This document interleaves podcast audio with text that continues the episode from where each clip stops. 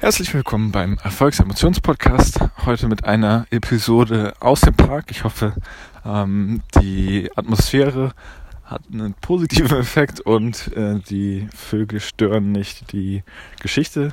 Denn heute soll es darum gehen, warum Menschenkenntnis für dich eine unglaublich wertvolle Fähigkeit sein kann, die du als nächstes entwickeln solltest.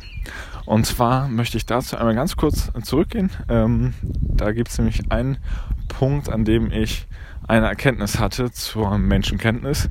Das war, als ich äh, Schüler war und ähm, schon neben der Schule verschiedene ähm, Unternehmungen betrieben habe, äh, dann über Jahre eine ähm, Businessbeziehung zu einem Unternehmer aufgebaut hatte, äh, der mir viel beigebracht hat und wir dann gemeinsam gegen Ende meiner Schulzeit ein Startup launchen wollten, ähm, was halt so diese Ziele und den Ehrgeiz wieder gespielt hat, den man so als ähm, 18, äh, 17, 18-Jähriger ähm, in sich trägt und es einfach allen beweisen möchte. Das war auch eine gute Idee. Wir haben ähm, bei verschiedenen Leuten um Feedback gebeten. Die haben immer ähm, sehr positives Feedback gebeten, äh, gegeben. Unsere Kundenbasis hat da sehr gutes Feedback drauf gegeben. Aber wir haben dann plötzlich festgestellt, scheiße, wir haben gar nicht das Geld, um das zu produzieren. Und sowohl ich ähm, bin kein Programmierer als auch er als ähm, älterer Unternehmer ähm, ist kein Programmierer gewesen.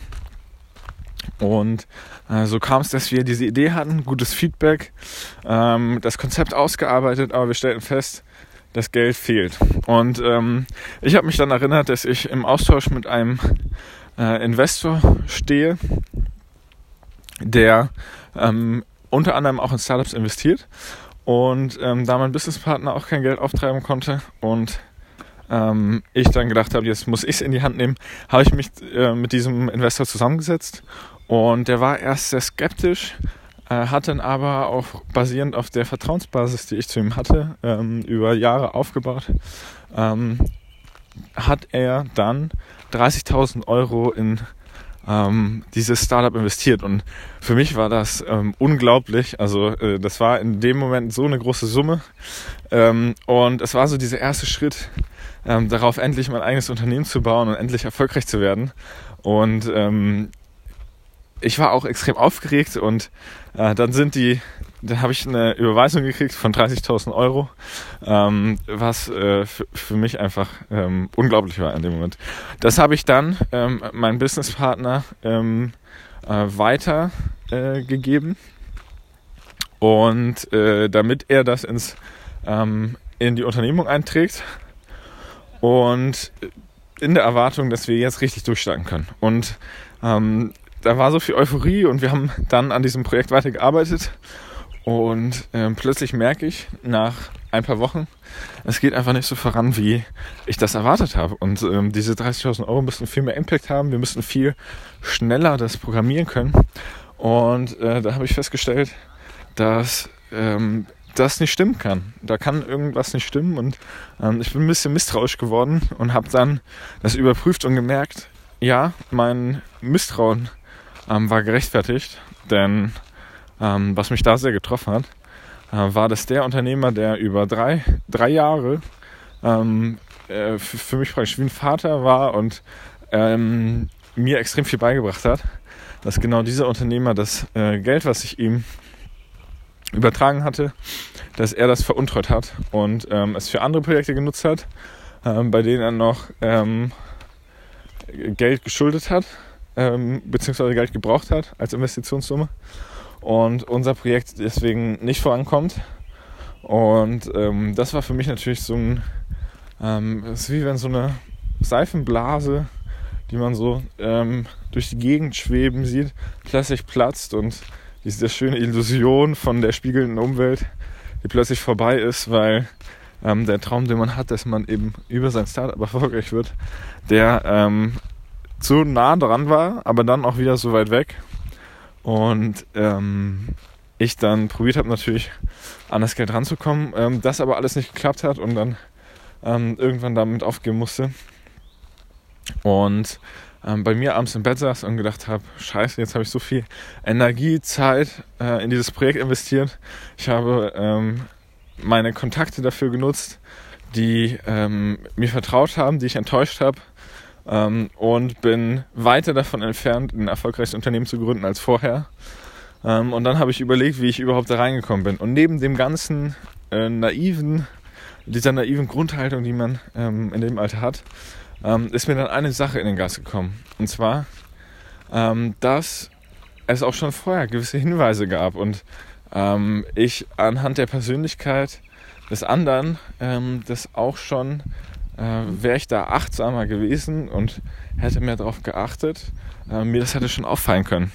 Und so hatte ich dann für mich die Erkenntnis, dass wenn jetzt mit 18 ähm, mir eine gute Menschenkenntnis schon 30.000 Euro erspart hätten, wie groß wäre dann der Wert dieser Menschenkenntnis, wenn ich nicht vor dem Gründung eines Unternehmens stehen würde, sondern schon ein Unternehmen gegründet hätte oder sogar mit einem Unternehmen erfolgreich wäre.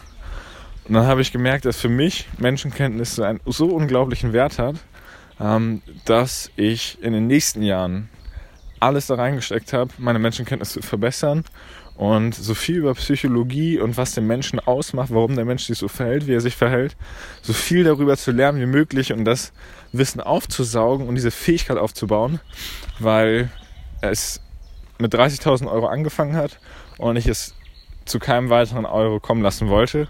Man kann es natürlich immer nicht vermeiden, ähm, aber man kann die äh, Wahrscheinlichkeit deutlich reduzieren und die Zeit, die man da rein investiert, ähm, wusste ich zumindest, dass sie bei mir ähm, um das Zehnfache wieder rauskommt, dadurch, dass ich bessere Entscheidungen treffen werde.